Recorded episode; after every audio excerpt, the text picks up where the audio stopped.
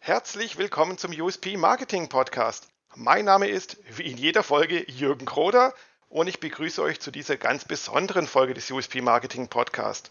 Zum einen ist das bereits die 30. Folge. Ich freue mich persönlich, denn ich habe diesen Podcast vor rund einem Jahr einfach mal so spontan aus Hüfte geschossen, gestartet und es gibt ihn immer noch. Und ich produziere auch weiter, versprochen. Ich freue mich auf die nächsten 30 Folgen und auf die nächsten 30 Gäste. Vielleicht werden es auch mehr, denn, das ist die zweite Besonderheit in dieser Folge, ich habe dieses Mal zwei Gäste vor dem Mikro, nicht nur einen Gast, wie es sonst so üblich ist. Und in diesem Fall sind es sogar zwei Gästinnen, denn die wunderbaren Damen, die Katrin und die Kerstin, mit denen unterhalte ich mich gleich über ein, naja, ich nenne es mal weibliches Thema. Wir reden über Fempreneurship. Was das ist, was es besonders macht und wie äh, Frauen sich hier natürlich positionieren können. Darum geht es in dieser Folge des USP Marketing Podcast. Und bevor ich jetzt schon wieder zu viel rede, sage ich einfach, liebe Katrin, liebe Kerstin, bitte stellt euch doch mal kurz vor, wer seid ihr eigentlich? Hallo Jürgen, vielen Dank für die Einladung. Also ich bin Katrin. Ich sitze hier gerade im äh, verschneiten Hamburg. Hier kommt gerade mal wieder so ein Aprilschauer runter. Ähm, ich bin, ich habe Grafikdesign studiert und ähm, habe lange, lange Zeit in, in großen Agenturen gearbeitet, in Hamburg, in München und Berlin und habe dann vor drei, zwei, drei Jahren äh, beschlossen, mich mit meiner guten Kollegin und guter Freundin Kerstin selbstständig zu machen. Ja, wunderbar. Vielen Dank für die Vorstellung. Dann bist du an der Reihe, Kerstin. Dann bin ich dran. Vielen, vielen Dank für diese total nette ähm, Einleitung und Einladung und herzlichen Glückwunsch zu deinem Jubiläum. Danke, danke. Ich freue mich auch total, dass wir zu dieser besonderen Folge da auch noch im, im Doppelpack hier sein dürfen. Netter Zufall. Und ähm, genau, ich bin die, die andere Hälfte von Katrin und Kerstin. Ich bin ähm, Journalistin, habe 15 Jahre auch richtig hardcore sozusagen im Nachrichtenjournalismus gearbeitet und habe davor ähm, auch viel Magazin gemacht und bin ursprünglich aus München, bin seit 20 Jahren in Berlin und bin auch jetzt gerade ähm, aus Berlin zugeschaltet und naja, genau, wie Katrin gesagt hat, wir ähm, haben uns vor acht Jahren oder so in der Agentur kennengelernt und sind seit ungefähr drei Jahren zusammen selbstständig. Ihr habt also, jetzt mal so vereinfacht gesagt, in den letzten Jahren und Jahrzehnten was mit Medien gemacht. genau, wie es immer so wunderschön heißt, man macht was mit Medien. so irgendwie genau. alles und nichts irgendwie. Und wie seid ihr jetzt auf die Idee gekommen, eure Firma, eure Agentur, Katrin und Kerstin, so heißt sie, und mhm. Katrin und Kerstin.de, so heißt auch die URL dazu, wie seid ihr auf die Idee gekommen, euch zusammenzuraufen und gemeinsam was Neues zu starten? Das hat sich lustigerweise total ähm, organisch ergeben. Das war überhaupt nicht, nicht strategisch geplant oder groß anvisiert. Es war so, dass wir ähm, vor acht, neun Jahren uns bei Kircher Burkhardt in der größten Content-Marketing-Agentur in Deutschland über den Weg gelaufen sind und da auch an einigen Projekten zusammengearbeitet haben ähm, und dann eigentlich immer mehr über die Jahre das Gefühl hatten, wir wollten gerne nochmal ähm, wieder ein bisschen mehr uns mit Inhalten beschäftigen. In diesem Content Marketing hatten wir das Gefühl, dass oft der, der erste Teil der Content so ein bisschen verloren geht, dass da große Strategieschlachten ähm, geführt werden und man ständig von irgendwelchen Funnels und Customer Journeys und, ähm, und sonstigen KPIs und ich weiß nicht was redet und dass aber der eigentliche Inhalt, um den es ja gehen sollte, so ein bisschen zu kurz kommt. Und langer Rede, kurzer Sinn, wir hatten dann irgendwann äh, so ein persönliches, praktisch so ein Hobbythema, was uns interessiert hat und wo wir neben der Arbeit angefangen haben, mal so ein bisschen einen Blog zu planen, haben dann aber gemerkt, okay, wenn wir da so viel Arbeit reinstecken und da wirklich so eine Art Online-Magazin draus machen, dann möchten wir damit auch Geld verdienen. Dann dachten wir, okay, dann müssen wir uns das mit diesem Online-Marketing mal noch ein bisschen besser angucken wie wir das dann machen mit Newsletter und so weiter. Darüber sind wir dann in diese, ähm, auch in so eine Community gekommen und haben dort ganz viele Leute getroffen, die immer auch lustigerweise so Probleme mit ihren Inhalten hatten. Ja? Also andere Blogger, die gesagt haben, sie haben schon seit zwei oder drei Jahren einen Blog und wissen immer nicht, was sie schreiben sollen. Wo wir immer dachten, das ist ja mal originell. Ähm, so, ähm, wie, wieso macht man denn einen Blog, wenn man nicht weiß, was man schreiben soll? Und das war das, was uns ja auch immer so leicht gefallen ist, Inhalte zu entwickeln. Und so hat sich das dann ergeben, dass wir teilweise gefragt wurden, ob wir da mal helfen können mit einem Contentplan oder irgendwie einem Themenplan und so. Und dann haben wir überlegt, aha, vielleicht ist das ja ähm, in Wahrheit ein, ein Geschäftsmodell, ne, dass wir da so ein bisschen unsere Expertise ausspielen. Und darüber sind wir dann eigentlich so gekommen, dass wir, als wir dann wirklich angefangen haben, inhaltlich mit, äh, mit anderen Selbstständigen zu arbeiten, haben wir gemerkt, eigentlich geht es immer darum, um die Positionierung. Die wissen oft nicht genau, was, was sie schreiben sollen oder was sie produzieren sollen, weil sie ihr Thema nicht genau klar umrissen haben und weil sie eigentlich oft gar nicht genau wissen, was eigentlich ihr, ihre Expertise oder ihre, ihr, ihr Profil ist. Und mhm. ähm, so hat sich das eigentlich bei uns mit der Positionierung über zwei Jahre sehr organisch, ungeplant ergeben. ja, eine coole Geschichte, finde ich. Und es ist auch so eine typische Gründergeschichte, sage ich mal, weil viele Leute, die ich so kenne, mit denen ich mich hier im Podcast unterhalte oder auch privat unterhalte, die haben oft schon so einen Background, dass sie irgendwie aus einem großen Unternehmen kommen, vielleicht sogar aus einem Konzern. Mir selber ging es ja auch so. Ich habe auch zehn Jahre bei einem großen Telekommunikationsunternehmen gearbeitet. Und irgendwann sagst du so, boah, ich habe keinen Bock mehr nur noch zu labern, äh, nicht nur Theorie zu machen, sondern einfach mal die Praxis umzusetzen irgendwie und sich auch darauf zu fokussieren und äh, mal was tun, anstatt immer nur im Meeting zu sitzen. Und nun seid ihr Experten für Positionierung. Genau. Und nochmal deine Frage auf, warum äh, nennen wir uns Katrin und Kerstin? Da haben wir in der Tat schon einige ungläubige Bemerkungen äh, gesehen. Also weil weil wir kommen, wir sind so Kinder der 90er, haben die ganze Agenturszene äh, so mitgemacht und es ging ja eigentlich immer darum, cool, cooler am coolsten. Mhm. Das könnte man noch für einen fancy Mega-Ausdruck oder Namen sich einfallen lassen und genau das wollten wir eben nicht. Wir haben gesagt, nach 20 Jahren äh, cool sein in Agenturen, nee, wir wollen jetzt wirklich auf Augenhöhe, sympathisch, ähm, und, und authentisch mit unseren Kunden umgehen. Also wir duzen auch alle. Also wir sagen auch, wir sind Katrin und Kerstin und schreiben alle mit Du an und äh, duzen auch unsere Kunden. Und genau das wollten wir auch gerne. Also wir wollen wirklich nahbar sein und ähm, auch sichtbar, also als, als Menschen sichtbar sein und uns nicht hinter irgendwelchen Marketing, Super Funnel-Ideen und Fremd- und Buzzwörtern verstecken. Genau. Ihr, ihr, nennt euch auch nicht irgendwie Agentur oder steht ja nicht so auf eurer Webseite ja. drauf, sondern ihr seid einfach Katrin und Kerstin. Genau. Punkt aus. Genau. Finde ich sehr sympathisch. Dann mhm. erläutert doch nochmal bitte ein bisschen genauer, was ihr denn jetzt so genau anbietet eigentlich. Also wir helfen Selbstständigen, also Solopreneurs oder kleinen Unternehmen, sich zu positionieren und ihre Nische zu finden. Das ist erstmal das Grundstück. Und äh, dann natürlich im Weiteren auch dieses ganze Thema, ähm, wie fülle ich meine Positionierung und, und meine Website oder mein Blog auch mit Inhalten. Also dazu muss man vielleicht noch sagen, das haben wir jetzt, glaube ich, noch gar nicht bei der Vorstellung so richtig deutlich gemacht. Wir sind ja so ein, auch von unseren Gewerken her ein Doppelpack. Wir sind beide praktisch mit Inhalten in unserem, in unserem Berufsleben groß geworden und haben beide immer ganz viel entwickelt, konzipiert, ähm, eben Magazine, Bücher, ähm, Themen und so weiter aber ergänzen uns total gut mit unseren Gewerken. Ich bin die Schreiberin, ich komme eben aus dem Journalismus und Katrin ist die Gestalterin und war bei Kircher Burkhardt die Kreativdirektorin. Und das ist jetzt natürlich in unserer Arbeit total super, weil wir damit auch so eine eigentlich das klassische Brandbuilding äh, gut damit abdecken. Also wir fangen an mit der Positionierung. Teilweise haben wir auch wirklich für unsere Kunden schon mit denen das Geschäftsmodell entwickelt, weil die nur so eine vage Idee hatten, äh, was sie machen wollten, aber noch gar nicht genau wussten, wie da ein Business draus werden soll. Da haben wir auch schon äh, mitgearbeitet. Bei anderen ist es so, die sind schon gut im Geschäft und haben dann aber vielleicht im Laufe der Zeit so einen riesigen Bauchladen angesammelt. Also die haben dann so in 20 Jahren ganz viele Fortbildungen und Weiterbildungen und hier noch eine Zertifizierung und da noch irgendwas.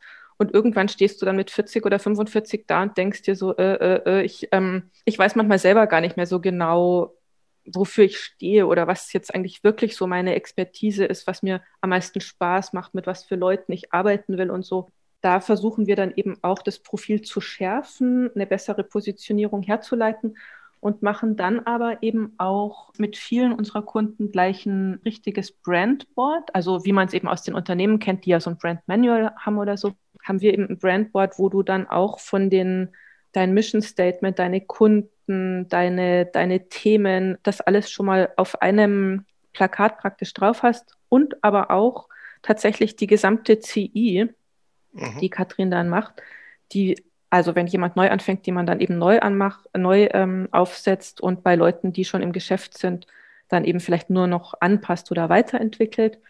Und, ja, und lustigerweise hat sich auch so ergeben, dass wir dann äh, sogar auch angefangen haben, Websites zu machen, weil wir anfangs, also muss man noch mal kurz weiter ausholen, als wir angefangen haben, hatten wir selber noch gar keine Website. Wir sind immer so weiterempfohlen worden und äh, hatten immer nur eine Telefonnummer. und es ja. war eben wirklich so Katrin und Kerstin und hier ist die Handynummer. Ähm.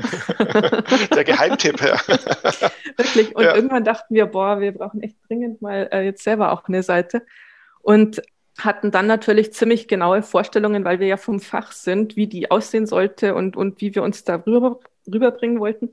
Und haben dann aber niemand gefunden, der das so, so machen konnte, wie wir es uns vorstellen, weil entweder waren das so, so kleine, ich sage jetzt mal Buden, die irgendwie, wo einfach so Entwickler sitzen, die aber keine Gestalter sind und die da halt einfach irgendwie so was, was äh, reinkloppen. Oder es sind dann so teure Designagenturen, aber das Design hat ja sowieso die Katrin gemacht und die hatten dann teilweise auch nicht die Userführung, die wir uns vorgestellt haben. Wir wollten ja auch so einen bestimmten Aufbau von der Seite. Naja, und jedenfalls irgendwann haben wir dann gesagt, na komm, es kann ja nicht so schwer sein. das. Äh, das schauen wir uns jetzt mal selber an und haben dann eben auch angefangen, noch gelegentlich ähm, gleich noch die Websites mitzumachen. Okay, das heißt, wenn ich so zusammenfasse, ihr seid eigentlich ähm, von vorne dran, also bei der Konzeption über, das, äh, über die Beratung und das Coaching bis zur Ausführung, seid ihr eigentlich so eine Zwei-Mann- oder besser gesagt Zwei-Frau-Agentur. die so alles anbietet, wenn man sagt, man möchte was zum Thema Positionierung und auch ja. USP oder Alleinstellungsmerkmal dann eben auch noch machen. Genau, das war uns auch ganz wichtig, weil, äh, wie gesagt, die aus der Agentur, was, was ich in der Agentur immer, was mir nicht gefallen hat, ist, dass es gibt für jeden Kleinkram gibt es ein Gewerk. Also da gibt es dann eine Strategie, dann gibt es jemand, der das, den Creative Brief schreibt, dann gibt es eben die, äh, die Texter, dann gibt es die Gestalter, dann gibt es die Bildredaktion, dann gibt es eine Infografik, dann gibt es Social Media Experten und SEO-Experten. Und wir saßen dann am Ende eben nur in diesen riesen Meetings mit teilweise 20 Leuten und da entstehen so viele Reibungsverluste. Und besonders, also weil das war immer so mein Schmerzpunkt in der Agenturszene, weil ich die Gestalterin oder die Kreativdirektorin war, die wirklich dann Sachen umsetzen muss. Also ich bin die, bei der kommt dann der Zettel rein mit dem Briefing und dann heißt es, äh, hier, guck mal, mach mal. Und wenn es gut lief, war ich natürlich bei der Konzeption auch mit dabei, weil dieses Zerteilen, dieses Zerstückeln, das funktioniert einfach nicht. Ja. Also die wenigsten, also die wenigsten auch sehr, sehr guten Gestalter können mit irgendeinem Briefing so viel anfangen, weil da ist so viel zwischen den Zeilen. Und das, äh, was wir beide so, so lieben und schätzen, ist, dass wir wirklich von Stunde eins mit dem Kunden zusammen sind. Also wir arbeiten natürlich gerade auch über Zoom. Und bevor es so an die Gestaltung geht, also bevor ich dann erstmal irgendein Dokument aufmache, habe ich dem Kunden, habe ich den schon ungefähr sechs Stunden in Zoom gehört, gesehen, äh, zwischen den Zeilen was gesehen, im Hintergrund die Einrichtung. Also ich habe schon von der Gestaltung her ein ganzes Bild. Und deshalb kann ich auch Sachen dann umsetzen, die der Kunde so nie gesagt hat und die auch niemals in einem Briefing stehen könnten. Weil jemand, der so ein, so ein Konzept oder Briefing schreibt, ist, ist ja meistens kein Gestalter. Also der sieht die Sachen ja gar nicht, wie, wie ich sie sehen würde. Und genauso ist es auch bei Kerstin. Ähm, ein ganz tolles Kompliment, also was sie bekommen hat, aber ich fand das so toll, das Kompliment ist, dass eine Kundin gesagt hat, das klingt genau so, also der Text auf der Website klingt genau, klingt total nach mir. Ich hätte ihn so jetzt vielleicht nicht selber schreiben können, aber der klingt komplett nach mir. Ja. Mhm. Finde ich einen sehr, sehr wichtigen Punkt. Ähm, darauf komme ich wieder in diesem Podcast und ich kenne es auch aus meinem eigenen Alltag, sage ich mal viele Firmen denken halt immer in diesen Gewerken, weil sie halt selber vielleicht verschiedene Abteilungen haben. Da gibt's Vertrieb, Marketing, Support, PR, bla bla bla, Entwicklungsabteilung. Und dann sitzt man halt mal in großen Meetings zusammen, aber jeder arbeitet allein für sich hin. Oder vielleicht so Startups oder so, die haben fünf Jahre lang im stillen Kämmerlein eine Software entwickelt und dann schalten sie noch schnell halt einen Marketingmenschen dazu, der innerhalb von wenigen Wochen dann mal kurz das Marketingkonzept und die ganze Werbung und so macht. Aber so funktioniert's ja nicht wirklich, weil du musst, was dich als Creative Director musst du vorne das Konzept und den Kunden verstehen Und als Marketingmensch musst du auch von Anfang an eigentlich bei der Produktentwicklung mit dabei sein und nicht erst ganz am Schluss, wenn das Produkt fertig ist und vielleicht komplett am Kunden vorbei entwickelt wurde. Mhm. Also finde ich sehr spannend, was ihr da macht. Ähm, aber ihr seid ja eigentlich zu eurer eigenen Positionierung auch eher per Zufall gekommen. So klang das jetzt für mich, oder? Ja, total. Eigentlich hatten wir, ja, wie gesagt, wir hatten eigentlich mit einem Online-Magazin angefangen, das in eine komplett andere Richtung thematisch gehen sollte, haben dann gedacht, okay, ähm, anscheinend gibt es da irgendeinen Bedarf an ähm, Inhalten, eben für Blogs, für Podcasts, für Selbstständige, aber auch für kleine Unternehmen oder kleine Mittelständler. Und daraus hat sich dann für uns eben ergeben, okay, man muss eigentlich noch mal noch einen Schritt weiter unten anfangen und erstmal die Positionierung gerade ziehen. Ähm, und so wurde da, ähm, genau, so wurde da eigentlich unsere, unsere eigene Positionierung draus, wie du sagst. Mhm. Und dieses Magazin, gibt es das noch, dieses Online-Magazin, diesen Blog? Nee, das haben wir nie, ähm, nie live geschaltet, das haben wir in der Schublade. Und wenn wir irgendwann mal äh, uns freigestrampelt und ganz viel Zeit haben, dann dann machen wir es. Aber hat es mit eurer jetzigen Arbeit was zu tun? Also würde es sich als Firmenblog quasi eignen? Nee, überhaupt nicht. Nee, nee. okay, spannend. Ähm, ja, im Vorgespräch sind wir darauf gekommen, dass ihr zumindest in der Vergangenheit ja häufig Frauen so als Kunden hattet. So sind wir auch auf das Thema der heutigen Folge dann auch gekommen. Ist das noch so? Habt ihr noch viele Frauen als Kunden? Ja, total. Und es ist auch äh, voll interessant, weil ähm, wir hatten damals als wir eben angefangen haben, dann mit ähm, Contentplänen, Positionierung und so zu arbeiten, war unsere erste richtige offizielle Auftraggeberin und Kundin war eben eine Frau, Zufall. Ähm, das kam so über, über drei Ecken aus so einem beruflichen Kontext. Und die ähm, hat uns dann äh, sofort weiterempfohlen, netterweise, und hat uns an Kolleginnen weiterempfohlen. So kamen da anfangs gleich ein, ein paar Frauen zu uns. Und das war dann auch ganz interessant, weil die teilweise auch schon mehrere, naja, so Marketingberater oder irgendwie Strategen oder sowas verschlissen hatten und aber uns dann gesagt haben, sie hatten da oft das Gefühl, dass naja, vielleicht nicht, dass man da aneinander vorbeiredet, aber das ist einfach, dass die eine andere Herangehensweise hatten, ja, dass da eben sehr viel mit irgendwelchen ähm, Fachbegriffen um sich geworfen wurde und erstmal das große Flipchart aufgebaut und ein großer Workshop veranstaltet und irgendwie so.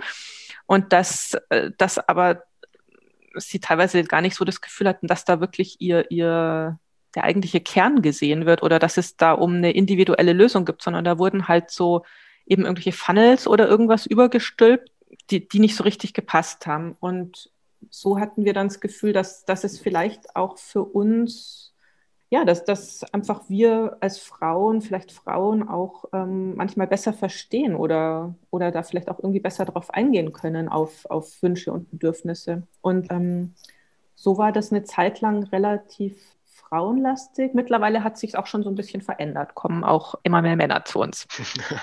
okay. Ja, sehr schön. Und ähm, wie ist denn das, sage ich mal, das Business als Frau? Was ist denn da anders? Frage ich jetzt mal so als Mann. Hört sich vielleicht blöd an, aber irgendwas scheint da ja anders zu sein, wie ihr Frauen fühlt, wie ihr auftretet, wie das Business vielleicht vor ist, wie Männer auf euch zugehen. Was ist denn anders? Also äh, in der Agenturszene, die ist schon auch sehr männlich geprägt. Die Agentur, in der ich, der, in der wir waren, also Köcher Burkhardt, später C3, das ist schon ähm, also männlich dominiert, obwohl viele Frauen arbeiten, aber es herrscht eher männliche Regeln. Also dass man, wenn man in einem Meeting ist, ist es schon gut, wenn man sich durchsetzen kann.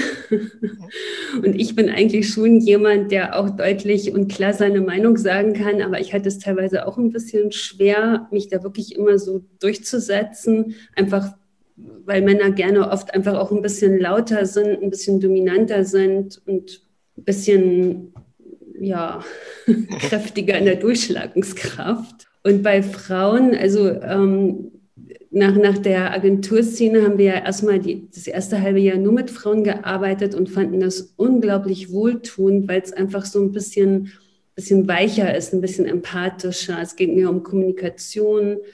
Man lässt sich vielleicht auch ein bisschen mehr Raum, ein bisschen mehr Zeit und geht auch auf so einer, also eher so auf dieser empathischen Ebene, dass man da auch viel macht drüber. Und weißt du, was auch, was mir dazu noch einfällt, was ähm, ich ganz, ganz interessant fand? Ich hatte bei Frauen oder habe jetzt bei Frauen oft das Gefühl, dass es den Frauen, ja, ich würde jetzt mal sagen, wirklich mehr um auch um eine Sinnhaftigkeit geht, ne? dass die irgendwie ähm, nicht einfach ein Business aufziehen wollen, mit dem sie ähm, reich werden oder bekannt werden oder irgendwie bestimmte Statussymbole oder Karriereziele oder so erreichen, sondern da spielt ganz groß eine Rolle, was, was tun zu wollen, womit man mit sich selbst im Einklang ist, was, was irgendwie sich sozusagen stimmig anfühlt und was aber auch wirklich anderen Leuten was bringt. Ne? Also wo man irgendwie was damit bewirken kann. Ich würde jetzt gar nicht helfen sagen, weil helfen gleich wieder so nach, nach Helfersyndrom klingt, mhm. aber eben einfach was, was zu machen, wovon andere Leute wirklich was haben und das soll sich aber auch äh, dann praktisch für mich gut, gut und richtig anfühlen. So ist das eigentlich bei, bei den ganzen Frauen, mit denen wir arbeiten.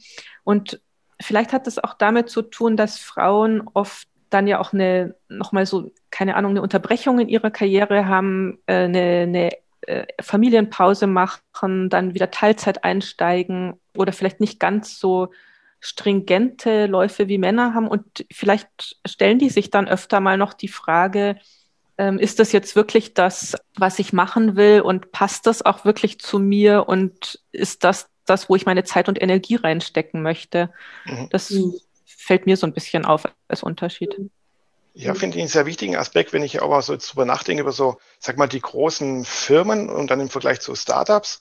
Und im Bereich der Startups hat es ja diesen Begriff Zebra-Startups etabliert, was ja dafür genau. steht, dass es Startups sind, die was Nachhaltiges, was, was Sinnvolles, sage ich mal, aufbauen wollen. Das sind entweder ökologische Startups oder das sind vielleicht soziale Startups oder auch, ich sag mal, ganz normale Startups oder Firmen, die aber halt nicht das Ziel haben, jetzt maximal zu skalieren und einen riesen Exit im Milliardenbereich zu machen, sondern die sagen, nö, Schritt für Schritt nachhaltig wachsen. Vielleicht wachsen wir auch mal nicht mehr ein Jahr oder zwei Jahre, aber Hauptsache unser Ding, was wir tun, hat eine Sinnhaftigkeit und es geht nicht nur um das große Business, das große Geld verdienen. Genau, total. Zebra statt, statt Einhorn. Ja, und genau. andererseits, also es ist jetzt auch nicht so, das sind jetzt nicht irgendwie alles gemeinnützige Unternehmen oder, ähm, oder äh, reine Wohltäterinnen, das sind schon echt Frauen, die richtig was los haben, die irgendwie tolle Ausbildungen haben und, und Anwältinnen und Wirtschaftsprüferinnen und sonst was sind, also die schon auch echt Biss haben und die sich in großen ähm, Beratungskonzernen auch durchgebissen haben und so, aber die dann eben irgendwann vielleicht nochmal sich ein bisschen neu orientieren wollen und eben so ein bisschen mehr, mehr Sinnhaftigkeit reinbringen wollen. Mir fällt auch eine Plattitüde ein, das heißt öfter mal, dass eben Männer im Business anscheinend erfolgreicher sind, weil halt Männer gern mal übertreiben können, so pff, ich bin der Held, ich bin der ja das Alpha-Tier hier und dass sie sich quasi über ihrem eigenen Wert verkaufen. Also die vermitteln einfach mal Werte, die sie überhaupt nicht haben oder geben mit irgendwas an, was sie überhaupt nicht können und dass Frauen sie oft unter dem Wert verkaufen. Stimmt das? Ich glaube grundsätzlich, also wenn man das fast so weit aufmachen will, dann ja. Also ist schon, ist schon viel Wahres dran, leider. Auf jeden Fall ist auch unsere Erfahrung und wir haben auch äh, in den vergangenen zwei Jahren mit einigen Coaches gearbeitet, die aus dem HR-Bereich kamen und die dann eben auch ihre eigenen Erfahrungen aus hunderten Mitarbeitergesprächen und so erzählt haben und die hatten eben dann auch schon gesagt, naja, genau wie du es gerade angesprochen hast, der Klassiker halt, eine Gehaltsverhandlung irgendwie, ähm, du kriegst einen Job angeboten und äh, die Frau sagt erstmal so, oh, ja, nee, so weit bin ich noch gar nicht, das traue ich mir noch, noch nicht richtig zu und äh, so. Mhm. Und äh, der Mann mit der gleichen Qualifikation sagt halt einfach, super, neue Challenge, hier bin ich, angenommen, geht los. Ähm, also kann man jetzt wahrscheinlich nicht so, so ganz verallgemeinern, aber es ist da schon ein bisschen was dran. Hier eine kurze Unterbrechung, denn ich möchte euch auf einen wunderbaren Gastbeitrag von Katrin und Kerstin hinweisen. Die beiden haben für meine Seite Startup Wissen einen Text geschrieben mit dem Titel Fünf Beispiele für starkes Content Marketing. Und ja, genauso stark wie die Headline ist auch der Text. Deswegen möchte ich Ihnen an dieser Stelle weiterempfehlen. Lese ihn doch bitte mal durch, denn die beiden haben echt tolle Beispiele für gelungenes Content Marketing gebracht. Den Beitrag findet ihr auf startupwissen.biz, also .biz, oder unter meinem Kürzel bit.ly slash Content Marketing Beispiele. Das heißt bit.ly slash Content Marketing Beispiele in einem Wort geschrieben. Da findet ihr den tollen Gastbeitrag. Viel Spaß beim Lesen und ich wünsche euch viel tolle Inspiration von diesem wirklich tollen Gastbeitrag. Okay, also es scheint ja wirklich einen Unterschied zu geben zwischen Frauen und Männern im Business. Aber da draußen in dieser freien Welt des Internets ist es ja dann ein riesiges Haifischbecken, weil natürlich auch selbstständige Frauen müssen da draußen sich oder ihre Dienstleistungen verkaufen, nicht sich selbst, aber ihre Dienstleistungen, ihre Produkte verkaufen, die ja dann wahrscheinlich nicht nur an Frauen äh, abgezielt werden, sondern eben auch vielleicht an eine männliche Kundschaft abgezielt äh, ist. Wie bringt ihr das euren Kunden dann eben bei, zu sagen, hier, so könnt ihr euch da draußen positionieren? Also wir nehmen uns in der Arbeit mit unseren Kunden ganz, ganz viel Zeit. Also wir reden ja am Anfang äh, wirklich lange und ausführlich mit denen und äh, fragen einfach, also suchen von Anfang an eigentlich nach dem roten Faden in ihrer Story. Also in ihrer, was haben sie gemacht, was haben sie für Ausbildungen gemacht, was haben sie für private Erfahrungen gemacht. Weil äh, viele Leute haben ja eigentlich ein oberflächlich gesehen ein ähnliches Angebot. Wir arbeiten viel. Ähm, für, für Frauen, die Coaching anbieten. Und gerade in dem Markt der Coaches ist es ja oft sehr ähnlich. Und da ist es natürlich besonders äh, spannend, auch da noch wirklich so die ganz feinen Unterschiede herauszuarbeiten und das ganz Besondere ähm, zu sehen in dieser Person. Und ganz oft ist es dann auch gar nicht unbedingt das, was sie machen, sondern eben, wie sie es machen und mit was für einer Erfahrung sie das irgendwie anders machen. Also was für eine ähm, individuelle äh, Farbe sie da dem Ganzen dazugeben. Und äh, wir haben ja in unserem Claim zeigt, was du kannst. Das ist ja unsere, unser Claim zu unserer Positionierung. Und genau das wollen wir. Also wenn gerade unsere Kunden oder Kundinnen zu uns kommen und sagen, ich habe hier so einen Bauchladen vor mir und weiß eigentlich gar nicht, wofür ich jetzt konkret stehe. Also was ist eigentlich mein einzigartiges Angebot? Dann äh, arbeiten wir das eben relativ ähm, gründlich mit denen aus. Mhm. Und das wird dann natürlich umgesetzt in einen ganz eigenen Look und eben auch in, in wirklich in guten Content, der dann auch darauf zugespitzt ist. Okay, und tatsächlich, weißt du, Entschuldigung, oft ist es auch ganz, ganz einfach eigentlich, weil, ähm, wie Katrin gerade gesagt hat, die Coaches sind vielleicht ein gutes Beispiel da hat sich dann ähm, über die Jahre wirklich eben so ein großes Portfolio praktisch bei denen angesammelt. Ne? Die machen zum Beispiel, die helfen Frauen, die nach der ähm, Elternpause wieder einsteigen, helfen Menschen, die innerhalb des Unternehmens sich nochmal verändern wollen, ähm, helfen Leuten, die vielleicht aus dem Konzern raus in, in die Selbstständigkeit wollen oder helfen auch Führungskräften, die, ähm, die sich, was weiß ich, mit dem Delegieren schwer tun oder so. Und es sind dann einfach so ganz, ganz, ganz verschiedene Themen und oft wird dann einfach noch alles angeboten, was, was man halt so über die Jahre gemacht hat, was aber vielleicht gar nicht mehr so genau dem Stand entspricht, was man eigentlich machen möchte. Und ähm, wir haben ähm, eine Kundin von, von Anfang an, mit der wir jetzt schon lange arbeiten, die hat mal gesagt, ähm, sie fand das so interessant in dieser ganzen Entwicklung, weil Positionierung auch mit einfach mit Aufräumen und Loslassen zu tun hat, ne? dass man nochmal schaut, was ist denn da jetzt wirklich noch, gibt es da irgendwas, was ich vielleicht auch einfach weglassen kann und was ich nicht mehr unbedingt brauche und was, wo ich schon selber das Gefühl habe, das passt vielleicht gar nicht mehr so gut zu mir und ich möchte mich auf was anderes konzentrieren. Und wir haben immer total schnell bei diesen Kunden das Gefühl gehabt, oder das heißt total schnell, eben nach, nach etlichen Gesprächen, aber dann dafür sehr klar, dass sich das wirklich immer ganz klar abzeichnet. Da muss man auch nichts konstruieren oder, ähm, oder künstlich herstellen, sondern du merkst einfach, aha, hier ist jemand, der arbeitet total wahnsinnig toll in Gruppen mit Teams und kann da irgendwie so ein bisschen Konflikte entschärfen. Oder es ist eben jemand, wo du merkst, aha, das ist eine Frau, die arbeitet schon seit Jahren eigentlich nur noch eins zu eins mit, ähm, mit irgendwelchen Top-Executives. Und da, also weißt du, da muss man dann dem nur noch mal so ein bisschen genauer nachgehen und versuchen, das zu schärfen. Aber in den meisten Fällen ist es schon so, dass sich dass sich auch abzeichnet oder dass, dass man es gut erkennen kann. Finde ich gut.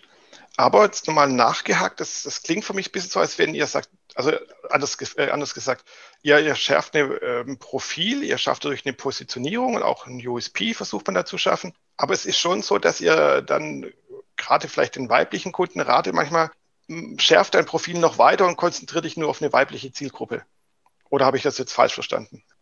Nee, nee, nee, genau. Nee, sondern die arbeiten tatsächlich viel ähm, viel mit Männern und ähm, nö, das, das ist jetzt nicht so auf Frauen zugeschnitten. Nee. Okay. Es gibt ja auch viele Dienstleistungen, Webseiten und so weiter, die dann zum Beispiel speziell nur Frauen ansprechen, obwohl ihre Tipps ja für beide Geschlechter oder alle anderen Geschlechter dann irgendwie genauso gelten würden, was ich wie Mrs. Moneypenny die Finanztipps ja. für Frauen gibt. Aber ich behaupte mal, ohne jetzt die Seite gelesen zu haben, Aber ich glaube, Geld ist Geld irgendwie so Pi mal Daumen. Das heißt, auch viele der Finanztipps würden genauso für Männer oder für das dritte Geschlecht dann irgendwie passen. Total. Ähm, dies ja aber auch ein Beispiel, die wir eben echt gerne mögen und äh, ja eben auch ein super Positionierungsbeispiel, genau wie du sagst, sie, ähm, die macht die, die Tipps für Frauen, aber natürlich alles, was die über ETFs oder ähm, Notgroschen äh, oder sowas sagt, ist natürlich für, für beide Geschlechter äh, gleich wichtig. Allerdings ähm, ist bei ihr schon der Unterschied, die spricht natürlich sehr Frauen an, weil sie Frauen, äh, weil sie festgestellt hat, dass Frauen eben größere Berührungsängste haben mit, mit Geld und Anlage und dann oft das einfach auch aus der Hand geben und sagen, ach, da kümmert sich mein Mann drum und da blicke ich nicht so richtig durch oder so.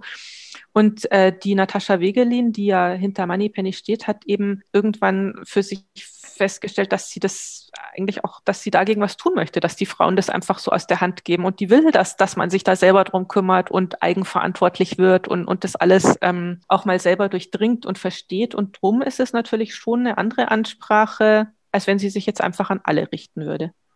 Genau, das Thema Positionierung hat ja oft was mit Wording zu tun bin ich zum Beispiel ein, ein Handwerker oder biete Werkzeuge an, dann rede ich ja vielleicht nicht vom Schraubenzieher, sondern vom Schraubendreher, weil nämlich in der Handwerksbranche heißt das Ding nämlich Schraubendreher und nicht Schraubenzieher. So wie manche äh, Menschen ja auch vom Handy reden und nicht eigentlich vom Smartphone oder vom Beamer, obwohl das Ding eigentlich technisch ein Projektor ist.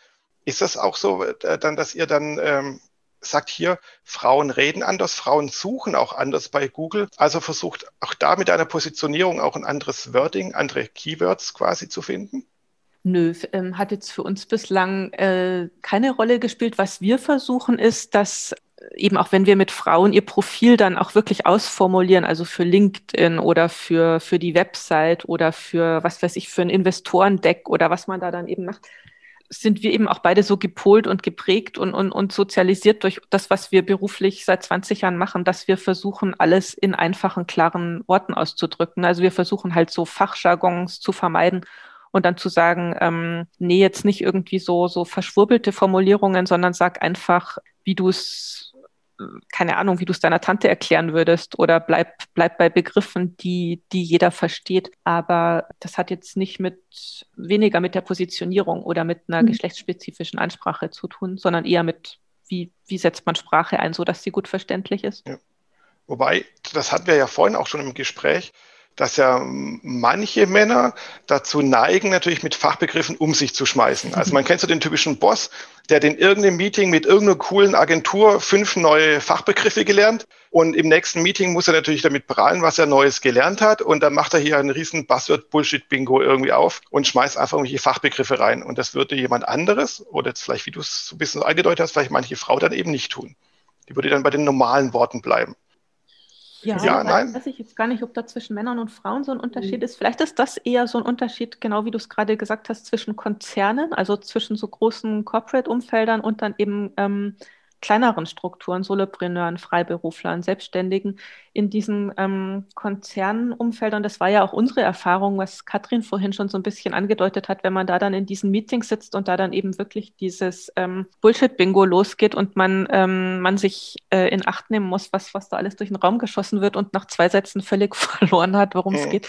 Und das ist ja eigentlich auch das, wo wir dann eben gesagt haben, er wird hier eigentlich auch noch über Inhalte geredet oder geht es eigentlich immer nur um, um irgendwelche Buzzwords? Und ich glaube, dass das bei den kleineren, aber sowieso, also jetzt eben selbstständige, ähm, kleinere Unternehmer oder so, die drücken sich, würde ich jetzt mal behaupten, auch von Haus aus so ein bisschen klarer und, und präziser vielleicht auch aus, weil sie nicht diese ganzen Fachtermini brauchen. Oder wenn sie sie verwenden, dann verwenden sie sie vielleicht irgendwie falsch oder nicht ganz im richtigen Kontext, weil sie denken, sie müssen es jetzt einbauen. Und oft müssen es ja gar nicht Fachtermini sein, also weil es ja ganz beliebt ist, dass jeder auf seine Webseite draufschreibt, dass er innovativ ist. Ja, genau. Diesen, oder nachhaltig, hatte ich auch genau. zuletzt einen Gast im Podcast, dass man diesen Begriff Nachhaltigkeit ja nicht mehr hören kann, wo der total wichtig ist. Aber jeder schleudert halt gerade das Wort irgendwie raus. Nachhaltigkeit, total wichtig. Und Innovation genau. und Disruption und Schlag mich tot. Ja. ja, ja, genau. So, meine lieben Zuhörer, an dieser Stelle ist Schluss mit dieser Podcast-Folge denn ich habe mich mit Katrin und Kerstin noch wunderbar und lange weiter unterhalten. Da das Ganze aber den Rahmen meines Podcast-Formates sprengen würde, ich habe das Konzept, dass jede Folge nur ungefähr 30 Minuten lang sein soll, deswegen habe ich jetzt aus einer Aufnahme zwei Folgen gemacht. In der nächsten Folge, die bald erscheinen wird, unterhalte ich mich mit den beiden Damen über ein anderes Thema, denn wir haben den Pfad des, äh, naja, Fempreneurship, sage ich mal, verlassen und unterhalten uns darüber, was man denn als Selbstständiger unbedingt machen muss und was eben auch nicht, was das Thema Marketing angeht. Also ich erwarten noch viele spannende Minuten und somit sage ich doch einfach mal, freut euch auf Podcast Folge Nummer 31. Bis dann!